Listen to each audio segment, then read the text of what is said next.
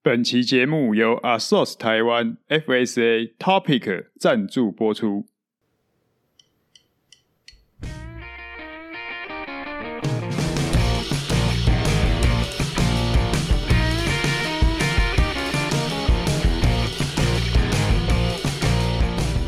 Hello，大家好，这是大叔艾伦士，我是 Alan。大家好，我是单车大叔张寿生。他说今天在线上呢，有一位特别来宾。是碟刹公路车同号位的吕大，对，Daniel，对这个分量重的这个吕大，嗯哼，体重现在应该不重了吧？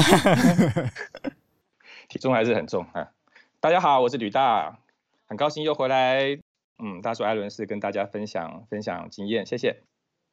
好，那我们也跟各位听众说明一下，其实我们在上一季呢，我们的时间是做了稍长一点点，然后我们算是这是新的一季开始，我们会聚焦在一些零件啊、技术啊，或是产品特色部分，我们会把它做了一些比较轻薄短小，可能一集就大概是三十到四十分钟。嗯，把主题呢也限缩在比较 focus 在单单一个项目，可以让大家这个更了解的更深入一点。对，其实应该讲说，自行车它包括赛事、文化、器材，有不同的面向，然后不同面向，它可以讨论的时间长度跟频率是不一样的。没错。所以，我们这一集要讨论的呢，是回到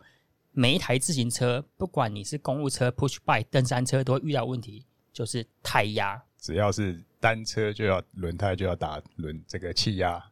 但是，我们先问一下，你早先在骑车的时候。你的胎压，我们讲公路车哦，嗯、我们这集部分就讨论公路车，因为公路车为主啊。嗯，你早期在骑车，你胎压打多少？一百二以上，还还向往那个一百五。那吕大呢？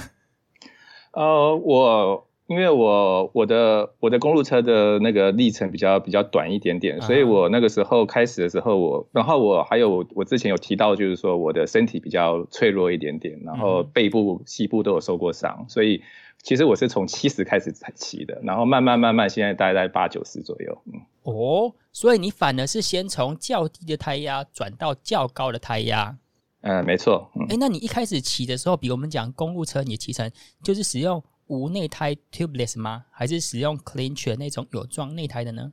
呃，其实 clincher 的时候，其实啊，我一开始其实 clincher 我不敢打到这么低，因为 clincher 它还是必须有，它会有那个破胎的。这么低压的话，它会有破胎的那个可能性会很大，蛇咬风险对，没有错，嗯、对，风险非常的大，不是是比较大，是非常 的大。因为台湾的路太平了，坑洞很明显。那一方面可能是我的体重比较重了，所以你知道，呃，这种几率就更高了。所以呢，我后来是无内胎。我刚刚讲的那个胎压，其实像七十啊，从七十开始到八十，其实这个大概是在啊、呃，就是用无内胎的的经验。那 clincher 来讲，我不太敢开玩笑，所以我至少都是大概九十一百以上。哦，所以 clincher 你最低目前是到多少呢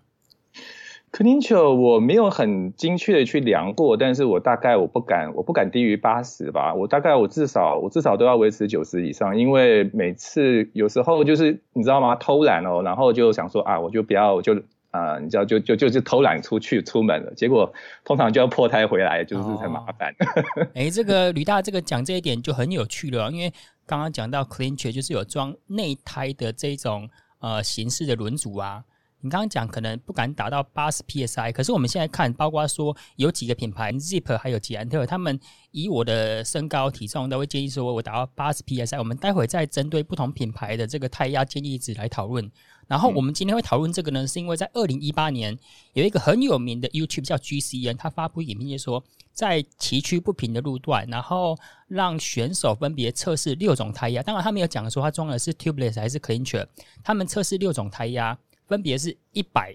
八十七、七十三、五十七、四十四，到最后面的二十九 psi。所以我相信它装的内胎，它装的轮组系统应该是 tubeless。然后最终它验证的一个事情呢，就是在崎岖不平的路段，你使用较低胎压的二十九 psi，不仅可以做出更快的时间，而且舒适性还有操控性更佳。所以这样子的时间数据呢，其实跟我们过往对于公路车胎压的认知很不一样。嗯。大叔，你敢骑二十九 psi 吗？嗯，除非今天就只是测试啊。你今天是 这是专门为了测试，那当然你勇于实验是没问题。但是我分享一个自己看到的经验，就是每年环台赛，那有一年就是一个艾德温他在最第一站的那个台北市绕圈赛，因为台北市绕圈赛最后进终点有有一段石板路，嗯，而且那天是下雨，对，结果他最后一个弯道可以很顺利的冲出来拿下单站冠军。嗯、事后他去看他的轮子，他的胎压只有打六十 psi 哦，对，但是他个子也蛮小，而且他是 clean chair 哦，clean chair 哦，他没有用管胎，对，他第一年来的时候，他那个器材还蛮弱的，铝的轮圈，对，然后呢 clean chair。然后打六十 psi，这也是他机械师帮他 setting 的。因为我事后有跑到他对车那边去跟他们聊了一下，嗯，所以我觉得很多的选手呢，他的应变呢，反而是在呃车队的应变，在这边呢，反而会选择用一个低胎压的方式。嗯，了解。不，不过历史上也有出现过呃很惨的，我记得是 Cycle 车队吧，嗯、他们刚开始就是 Cannondale 配合，然后用这个 Clean Chair 的时候呢，结果某一年。帕利鲁贝吧，他们是破胎王哦，因为帕利鲁贝是著名的石板路，然后呢，这个内外胎的模式，结果他们就是一直蛇咬，嗯，就很惨。那大叔刚刚讲到赛事的部分，其实呃，早先前几年我有跟亚洲捷安特车队，后面还改成那个 RTS 车队嘛，那、嗯、我有跟他们的车队技师叫白泰雅，泰国人那一位。嗯然后我就问他说：“他你们管胎打多少胎压？会不会说打到一百二、一百三呢？”他说：“打太高容易爆胎啦，不好啦。”他们一般大概是打到说九十到九十五之间，而且是对于选手竞赛在路况相对好的情况哦。嗯、那我也问他说，在一般雨天的赛事雨战当中，他大概是打八十到八十五 psi，而且是大概是六七年前就已经有这样子的转变了。嗯，所以在早先其实应该是说。车店端的教育，以及说一般消费者对于胎压有一点点似乎有一点错误的认知，可是，在选手这边呢，他们已经有一点了解，说过高的胎压不一定越好，就是经验值吧，可能这个经验上面，但是有一个转变的阶段，有一个阶段转变也蛮明显，就是这个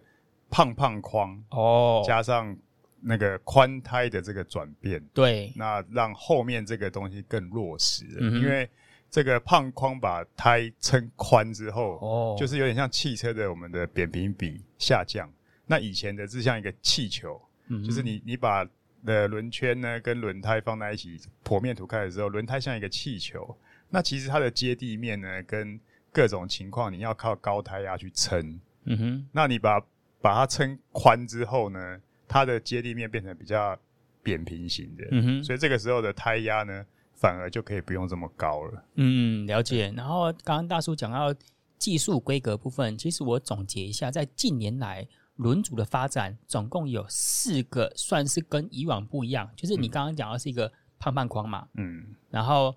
吕大现在用的无内胎系统，那无内胎系统已经有一些整车都已经全车系标配了，比如说捷安特系列的。然后再有一个叫做 Hookless 的无钩车框，嗯，因为以前我们在装车胎，它就会写个框钩，就是很像去钓鱼一样，把它勾住，胎跟框之间要勾好嘛。可是现在越来越多的品牌都使用无内胎系统，所以渐渐的呢，无钩车框它可以稍微轻量一点点，然后结构强度也可以增加。这个似乎是轮组发展的一个趋势。然后刚刚大叔你有讲到说胖胖框嘛，嗯，胖框要配什么？胖胖胎，胖胎，所以你就知道说，早先你看哦，大叔，你最一开始骑的胎宽是骑多少？我梦梦幻一品是十九 C，十八 C 还看过，就是用在呃，其实当然有一段时间的学说也是前轮你要用这个，特别是 TT 的时候哦，要把风阻降低，所以这个正面的表面积尽量缩小，所以。有一段时间很流行那种十九二十 C 的这个轮胎，嗯，但是那个很久以前的啦。后来超渐渐开始标准都是二十三嘛，那现在其实大概二十五 C 算是标准标配了。对，嗯，哎、欸，那吕大，你的车胎的宽度是用多少呢？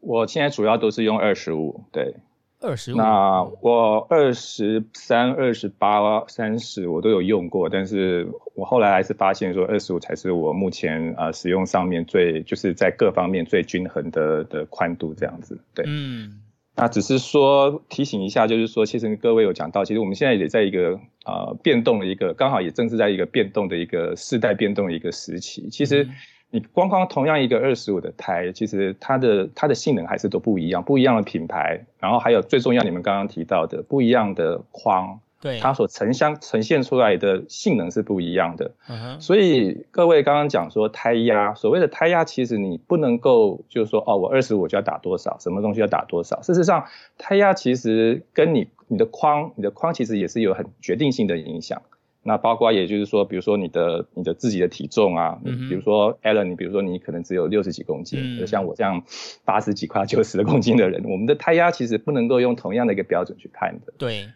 对。还有包括路况部分，以及说你骑的会不会是呃晴天、雨天，以及说刚刚路况可能是崎岖路况、公路，或是说讲到石板路这些的，就是要配合你的骑况以及你的身体质量去做一个适当的调整。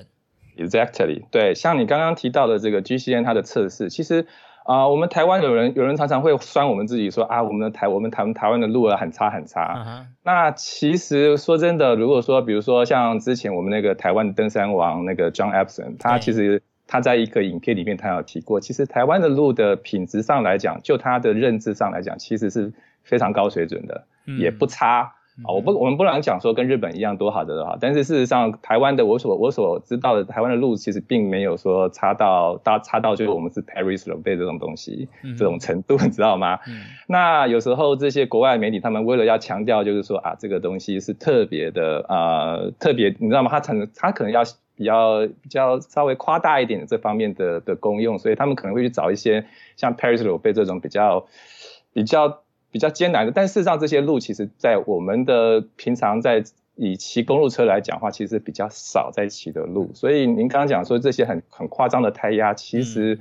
的确是有，但是问题就是说可以骑，或许勉强可以骑。像我有时候啊，你知道我无内胎有时候你知道破掉，有时候他们它只会卸到比如说四十五十，可是还是可以骑哦。无内胎很特别，就是说它到四五十还是可以骑。可是那个时候你骑的时候，其实已经。你知道吗？你转弯的时候其实是有点开始在滑了，嗯、那那你速度就必须要降下来。其实其实其实也是蛮危险的啦。嗯、那只是说勉强你可以骑回家，但是你真的说要在骑的一个速度，或是说要去去 enjoy 这个骑车的这的这个乐趣，我是觉得是没有什么特别的的的的的建议这样子。对，李丹，那你在前几集有讲过说，你大部分现在都用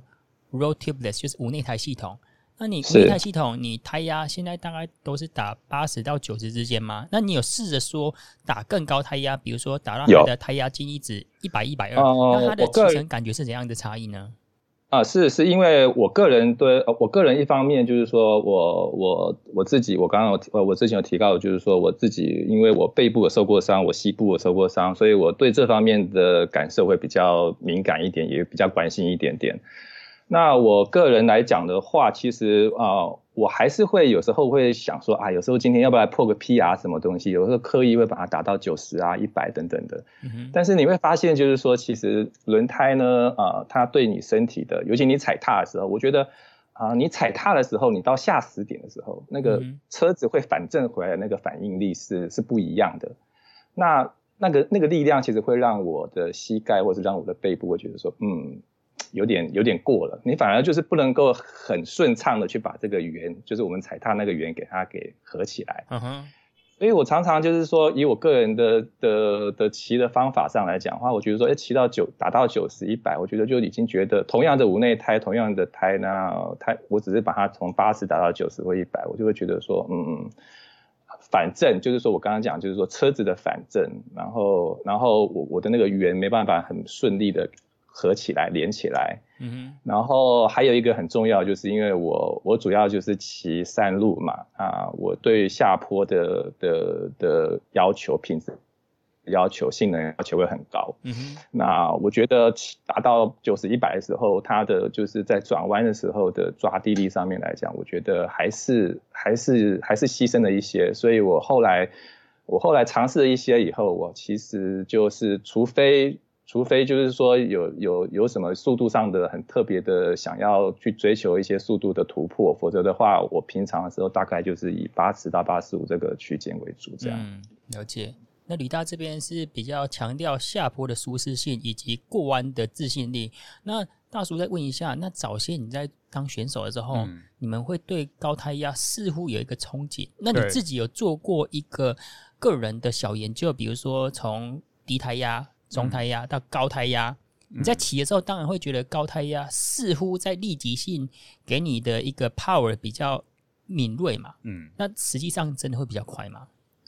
我觉得。目前测试下来，高胎压只有在一种特殊的情况，嗯、就是场地赛哦，特别是台中清水这个木板跑道的。嗯、哼那因为场地赛正常比正常比赛中的比赛胎，大概就是都管胎啦，没几乎没有人用这个 clean chair，就是内外夹式的这种轮胎。那管胎的话，一般也是追求到目前来讲，大家还是追求高胎压。所以刚刚讲的一百五，甚至我听过达到一百八、两百的。嗯所以连打气筒的要求都很高。哦，那这个这样就是打完这个气之后呢，轮子封起来，然后弹那个轮胎就是嘣嘣响的那种感觉，嗯嗯嗯就觉得嗯这个很扎实。然后上去你踩踩踏，而且因为是这个是在特殊环境，但是以前我们也有跑公路的这个团队计时赛，那 TT 的时候也是会想说打的薄一点，但是呃也会担心，就是常常比赛的天气，比如说到。呃，假如说十点出发，可是比到中午或甚至过中午，嗯、这个天气太热的时候爆炸。对，这个你你原本就给他这么高的一个胎压，然后到中午热胀冷缩下来，会不会有问题？这个都是很自己会有一个疑虑，所以就会比较不敢。那就是还是按照那个轮胎侧面的一个标示嘛，嗯，它最高就是一百二的话，就大概打个一百一。然后以前会有一个误区，就认知说。反正他写哦，他写胎压越高哦，嗯哼，最大胎压越高，就表示这个胎越高级啊。哦，对对对，还有跟 TPI 有关系。对，但是你看不懂 TPI 嘛，嗯、因为他就是那个时候比较不懂的时候，就直接直接看这个最大胎压，所以有些厂牌，我觉得可能在这上面变成有一个行销的手法，嗯、去去做这个东西。哎、欸，这样我听起来好像是大叔，你是以竞赛的，就比如说我们以跑步来说。你的轮胎就很像你的鞋子一样。如果说我们的铺面是非常的平整，是非常的棒的，嗯、我们像可以穿那种超轻量的马拉松鞋，它的底很薄，对，就它的反弹跟它的速度都会比较快。可是相对的，你的技巧就要更好，或者说对路面要求就要更高。然后吕大因为可能长期他的下背还有膝盖有一些就很像是渐渐的比较有这种对骑乘路感比较敏感。嗯，我们的鞋子就要穿那种吸震能力比较好的。对啊，竞赛来讲，就基本上我可以牺牲一切，牺牲掉舒适性，但是呢，就是换来什么？就是换来呃力量的传导，我要最扎实、最有效率。哎、欸，可是我有一个问题就是，感觉上的扎实跟快速，真的实际上会比较快吗？这是我好奇的地方，嗯、因为我们没有在那种这么高压而且速度这么快的比赛跑过。这个就是所谓的未经证实的，这个流传下来，上一辈教我们这样子，我们就是跟着做，所以我们也从来也不会去试看看说，哎，那我如果把胎压放慢，其实放软一点，会不会跑得更快？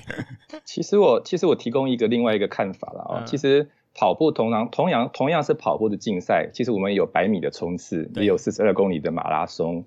那我觉得胎压这个东西，就是说，比如说你是百米的冲刺，你是短距离的冲刺，那你其实你可以不用关心，就是说这个对你身体的冲击啊，这些什么东西的，其你就你就你就反正就是很短短的，你就把它胎压打得最高，然后可以接受的最高，然后可能性的最高，然后呢再就是去追求这个速度。可是呢，当你的当你的距离就是变成好几公里、半马、全马的时候，当四十二公里的时候，你就必须要考虑到你身体的承受的能力，那你就可能就是说，哎。速度之外，因为你如果把身体给击垮的话，那你速度会就会降下来。那你就必须要考虑到说你的耐力跟你的速度之间的平衡，胎压之间的拿捏就必须要再更多一点点考虑。这是我的看法。嗯、对，而且这一点在刚刚讲这个场地也仅限于台中哦。如果你在新竹的场地跟高雄的场地，那胎压是不能打太高。因为我呃年终的时候参加那个场地同好会年终赛嘛，我。很久没骑高雄的场地，而且是它改成那个柏油铺面之后，嗯、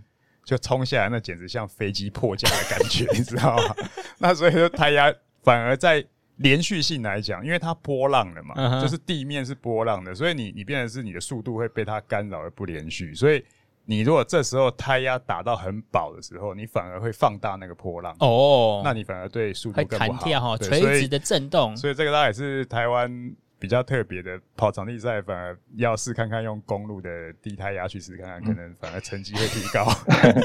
这个这个这个阿森刚刚这森哥刚刚讲到这个东西，我突然想到一个一个例子哦，就是说啊，你知道那个台北有一条路，就是那个至善路，就是我们要上那个故宫要上那个平等里啊，要上风柜中央社区，嗯，呀呀呀，那他那边有很多的减速条，对。那啊，你知道从从平等里或者是从从峰柜回来的时候，回到无故功能的时候，你就必须要很快的，因为那个又是下坡，所以你是很快很快的经过这些减速条。这个时候呢，胎压的高低就非常的明显了。你今天是这个胎宽比较宽，然后胎压比较低的话，你就顺就轻轻的过去了。可是当你胎压非常的高，然后胎宽又很窄的时候，哇，那个就是像阿森刚刚讲的这种，嗯，嗯，你就要赌一下你的命了。波形放大，对，对对对对对对。那我说那个时候就是说非常考验，非常考验。其实，所以说我刚刚讲，其实说你必须，所以我综合起来，我觉得就是说胎压呢要打多少？其实我觉得就是说一嘛，就是我我我我认为有跟四个东西很很有关系的哦。一个是就是说你的胎宽，其实胎宽呢，呃，胎压。越宽的时候，你胎压就越不需要这么高。其实我们之前的高胎压其实是主要是在窄的，就是窄胎上面，比如说二十三以下的这个。可是你知道现在越来越多，甚至是以二十八、三十为主的胎的时候，其实你就不需要打的这么高，因为你的胎的那个接面就不一样了。那第二个其实是路况哦，我们很好很好的路况，你你根本就不需要，你不需要去太担心什么需要去减震啊，什么顺应性的问题，但是。如果路况很差的时候，你就必须要考虑说，我把那个胎胎压呢降低一点点，去让车子呢可以去吸收更多的的震动，嗯、让我们骑骑行可以更顺利，不管是踩踏也好，还是操控也好，都会有很大的帮忙。那还有就是说，我们每个人的体重，六十公斤的人的体重跟九十公斤的人的体重，你需要的胎压当然会不一样啊，怎么会怎么会说说我就是一百一百，就是这个六十公斤也可以，九十公斤也可以，当然是不一样的。嗯、那最后呢，就是说你的。身体的强度哦，你的身体的强度，你的承受的能力，对你的身，有的人就觉得无所谓哦，那我觉得胎压高一点没有关系。但是有些人觉得说，哎，我身体啊、呃，就是就是你知道，就是有些人其实以为就是说啊，骑公路车就一定要腰酸背痛。但事实上，我觉得我骑的经验是说，其实胎压其实是控制这个控制车子的这个、嗯、这个舒适性顺舒适性一个很重要的一个一个的调整。那那。其实是可以从胎压去做很大的调整，这样、嗯、大概是我的意见，大概是这样子。嘿，我觉得哦，这个胎压这一块一直是单车里面最模糊的一个东西哦，因为它不像刚性的东西有尺寸，一定很精准。对，现在讲一个例子，就我们光是讲打多少 PSI，你那个表准不准？哎，对，这都是一个问题。所以其实你今天反想起来，像我都还是比较凭经验值，嗯、就是。呃，打到你弹弹一弹那个轮胎，来弹一下西瓜，是铿铿响还是嘣嘣响？这个光头王的头，就是你你自己去感觉之后呢，大概知道。但是那个表，我一直觉得那个表的参考值，它不像功率计，说我还会强调说多少准度。这个问题呢，我就有去考考我们算是全球著名的打气筒的领导品牌叫 Topic，然后我也想要先问一下吕大，吕大你的打气筒，因为。似乎你在采购这条路上预算比较没有限制，你的打气筒是买到哪一种级数的呢？呃，电子的，呃、电子对，就是要电子的。所以普遍来讲，电子才会准嘛。呃，我这边是问到 Topic 他们的行销同仁，他是这样讲：以他们的品牌来说，他们有出一款比较高规格，在一百 PSI，他们的误差值是正负。一 psi 哦，所以它对精度要求是很高的精准度。但是呢，他们也说，一般指针式的会在不同的区间，比如说高胎压、中等胎压跟低胎压，会有不一样的误差值。嗯、但是一般是落在三到五 percent。哦，如果五 percent 其实就很多了。正负五的话，你原本打一百。但实际上可能只会是九十五 psi，这个误差值就很大。所以我们刚刚讲的这个主题，如果说尤其我们今天是讲的是公务车，公务车 psi 可以落差很大，可能五做一个单位，五 psi 作为单位。可是我们今天讲的是登山车的话，嗯、那个是用零点五或是一 psi 做单位，那个差异性就更大了。所以刚刚吕大讲的就是用电子次的胎压计啊，其实是相对比较精准一点点，当然也是要支持一些比较优良的品牌。不过我觉得这个还是一直在一个模糊，因为你即便你出发的时候打得很精准，可是你开始滚动、摩擦，嗯、甚至天气的变化，这个在里面其实它都有一些变化，而且轮胎的精准度、哦、准确度，我一直是认为这个还是一个，因为早期我们呃吕大，我们早期玩登山车，有的有的胎宽它就会灌水啊。他就跟你说这个是一点九，其实它根本量起来是二点一啊。哦，对，因为它有它有一些作用啊，嗯、因为关系到可能去做一些评比测试的时候，我抓地力特别好。哦，我了解，我了解。那也有二点一的，其实假就是量起来只有一点九。为什么他要做？就是我其实诶、欸，我是二点一的胎，可是呢，我标是标二点一，可是我重量是二点一里面最轻的，所以这个在行销的管理上面，我觉得都有这些盲点。公路车可能好一点，不过公路车。我也遇过一个很夸张的状况是，呃，是 clean chair 的外胎跟轮圈之间的配合度，嗯哼，居然不是很 OK。哦，还有这回事？对，让我有一次下山差点翻车，因为整个外胎就跑出来了。Uh. 我会发现啊，这个胎好好装哦，uh. 因为你会大家也会发现，有的胎就是哇，真的是超难装的，装到想要骂脏话，uh. 还还嚼不进去，uh huh. 手也嚼不进去，嘴巴一直嚼出来。那可是呢，有的胎却很好装，所以我觉得这一点也是让我觉得轮胎的这个一直是一个模糊地带，要就是很吃经验值啊。对，没错。我我的我的经验其实是因为我因为我其实对胎压其实啊、呃、也还蛮敏感的，因为我身体就比较敏感嘛，哈。Uh huh. 对。其实对我来讲，五 PSI 真的是差很大，就是八十跟八十五，八十五跟九十，或者是七十五跟八十。事实上，你整个车子的整整个车子的性能其实是完全不一样的啦。对我来讲，那所以我所以我基本上来讲的话，我对胎压是比较要求。那我也很高兴，其实我当初也很高兴，是我我我我我刚好有了那个那个打气筒，那个比较精准的电子打气筒。那后来。呃，我因为我另外一个地方，我我住，我有住，我有好几个地方，我有两个地方住。另外一个地方，我就是用比较平常的的的台，那个时候就就觉得说，嗯，就心里就很不踏实。然后你知道打的时候，你就觉得说，嗯，到底这个到底到底是不是那个地方？就好像你们提到的，事实上没有错，其实。其实一个，我觉得一个好的打气筒，的确就是说，如果说你车子已经买的差不多了，你什么东西买的差不多了，我觉得真的是一个好的打气筒，可以好好的投资一下。哇塞！所以你听到这个电子自由组，你就觉得你的投资正确了。啊，这个的确是我一个 部署 啊，我觉得的确是一个，这是一个不小心的。可是我现在回想起来，其实其实的确来讲，对我的骑乘来讲，我觉得发现其实是是真的是有有蛮大的帮忙，的确是。嗯那第二个是像刚刚有讲到，其实登山车的胎它特别的，它里面的容量远高远远高过跑车的胎，所以跑车跑车的气容量，就是说胎里面的那个空气的容量跟登山车太大呃差太差别太大了哦，所以所以所以嗯，我觉得不太。我们现在跑车其实又有点慢慢慢慢的就是往登山车的这个的路线在走，就是我们的框越来越宽，然后胎越来越宽。可是我觉得目前哦，我们目前其实正处在一个变动的的时代。嗯。那您可以看得到，慢慢慢慢的，包括像您刚刚讲无内框，然后包括我们的框的内框到底要多少？因为以前可能都是用二三二五来做标准，对。那我们现在目前正在往二五，现在变成最小，变成从二八当当做中间为标准。嗯。那所以我们的框也慢慢的往二十八当成标准来来来迈进中。嗯。然后再加上无内框、无内胎的这个的的这个的的潮流，所以所以所以你可以看得到，其实慢慢慢慢的这个正在正在演化中间。那演化中间，你要怎么样去取舍你目前的材的的一些的一些器材的那个购买的话，那可能就是要稍微考量一下未来，还是说你未来的趋势是怎么样？嗯，一切都是碟刹的阴谋。对，没错，刚刚大叔讲到一个关键字，就是碟刹。其实关于车胎，就是轮胎的宽度啊，这一点我有问代理许瓦贝德国许瓦贝轮胎的顶层，我就说，你们现在在卖许瓦贝轮胎，一般是卖怎样子规格？他说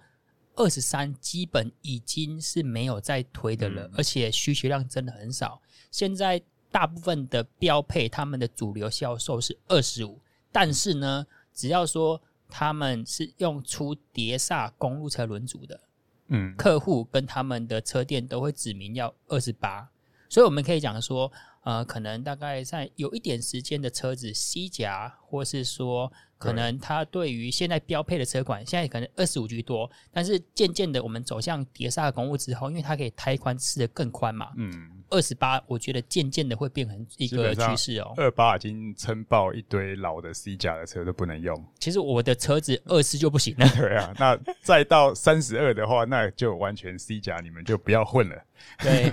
呃，我。我我其实讲到 Shelby，我就是稍微谈谈谈到一下那个刚刚刚刚森哥有提到的，其实 Shelby 比如说以 Pro One 这个这条胎，因为这条胎我不管是 Clincher 的，就是一般的有内胎的，或是无内胎版的，我都用了蛮多的，包括旧版跟新版的，嗯哼，它其实都不太一样哦。对，那。那 Pro One 的这条胎呢，它其实一般来讲，如果说以同样规格二十五 C，但事实上你会发现说，它会比其他的 Hutchinson 的啦，甚至 Cadex 的啊这些东西，它们都还要再宽一点点。嗯哼，对，这个就是需要比它它，但是它就是它的圆度也比较，它也它的圆度也会比较圆，所以它骑起来的路感会比较也比较特别一点点。嗯，对。至于二十八 C，我觉得我个人来讲的话，我觉得其实因为轮胎这个东西是在我们转动的最外圈，嗯。那转动最外圈其实对于重量的敏感度很高哦。那也就是因为这样子，其实我一直我也曾经尝试过二十八 C，但是我一直转不过去，因为二十八 C 理论上来讲其实更好嘛，哈，这抓地力对我这种呃喜欢下坡啊，然后转弯的人会更好。嗯。但是问题就是说，二十八 C 事实上你可以仔仔细的观察哦，因为我我对我我我也算是某个方面的微维尼了哦。嗯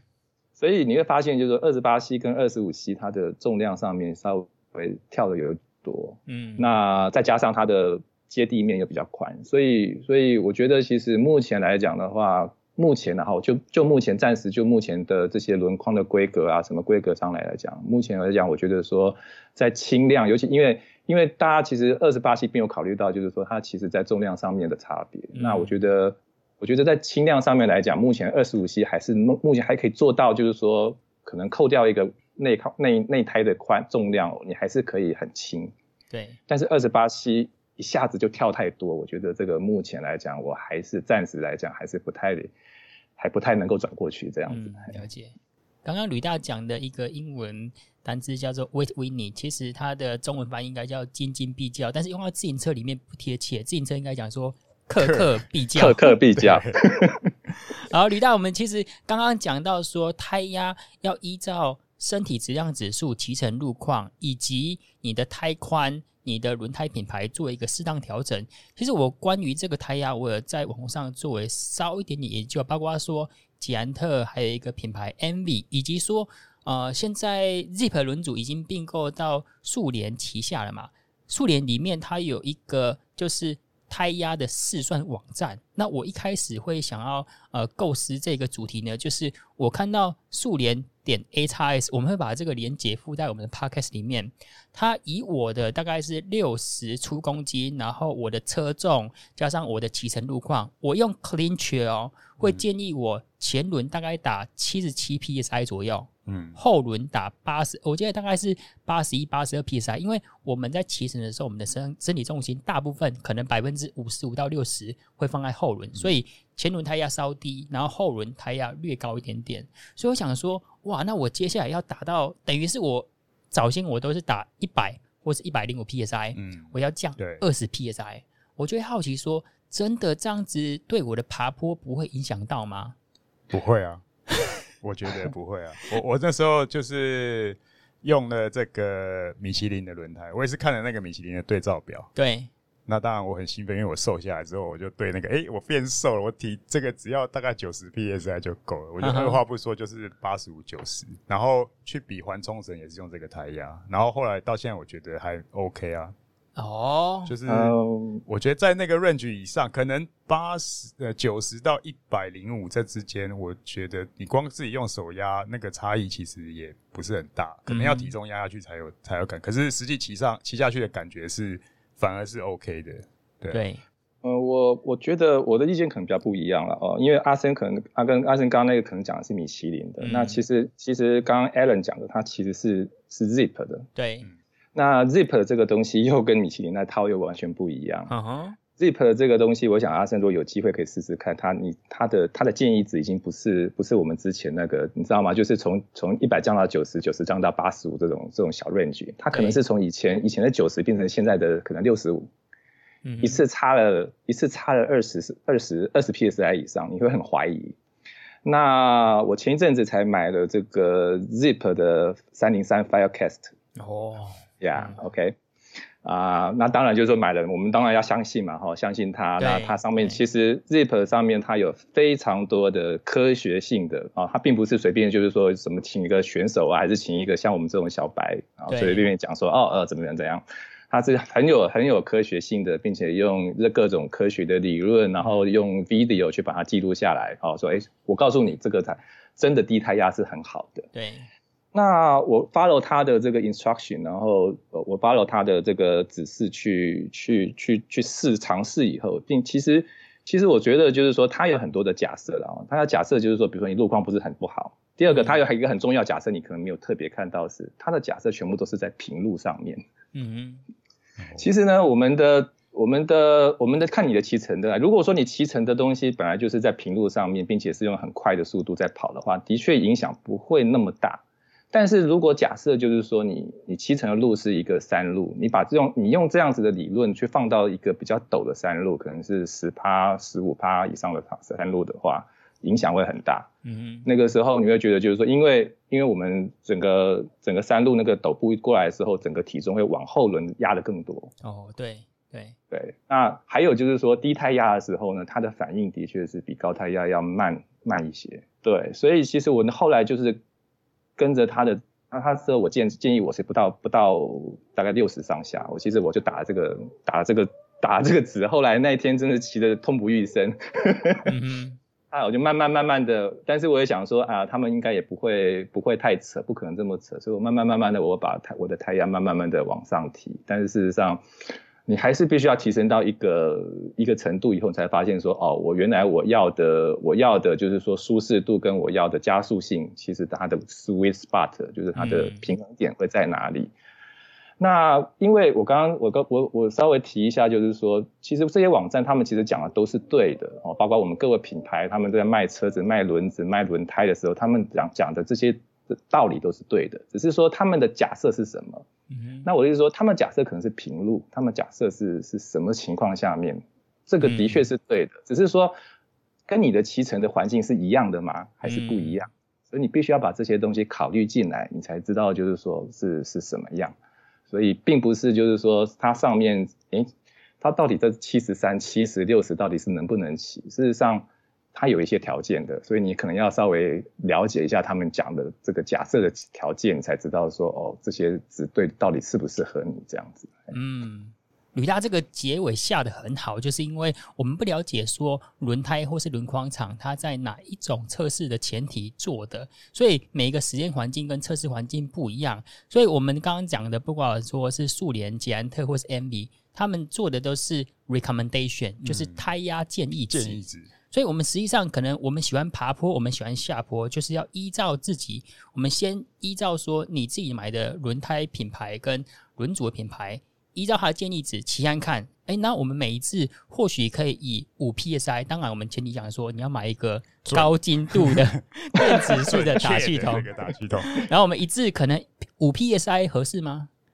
作为一个作为一个调整，因为。这一次我们骑八十，下一次八十五。然后，如果我们对于性能、对于成绩比较要求的话，不管是骑中央社区、中部蓝色公路，然后你骑一个一至两次，然后用均瓦去做一个输出，那我们就可以了解说，哎，我对于爬坡成绩五 PSI 对我的影响是快还是慢？我觉得或许我们就先从一个建议值做一个出发点，然后慢慢的增减，然后渐渐找到你个人胎压最甜蜜的舒适点，对，我想大概是这样子。是，嗯，呃，我建议就是距离还会拉长一点点啦。对啊，就是说，因为有时候有些距离不够的时候，事实上有时候你身体的那个荷尔蒙还没过，你知道吗？对，所以所以所以不太算数的。通常通常就是说，如果你要真正知道，就是说自己这个这个器材对自己的性呃自己自己 performance 对自己的表现上的影响的话，我觉得那个距离距。距离上面可能要再长一点，可能会比较会比较客观一点点。嗯，好，那我们这一集聊胎压呢，相信各位听众都有大致的了解。那我们时间其实也来到接近四十分钟，又有点超过我们的预期了。好，那我们这一集就快速的结尾，就是以胎压建议值作为一个参考起始点，然后五 PSI 作为一个间隔一个尺码，然后慢慢找到你的舒适点。那我们这一集感谢你的收听。如果你想听什么主题呀，可以在 FB 搜寻大叔艾伦士，或是透过 Podcast 留言告诉我们。我们下次见，拜拜，拜拜，拜拜。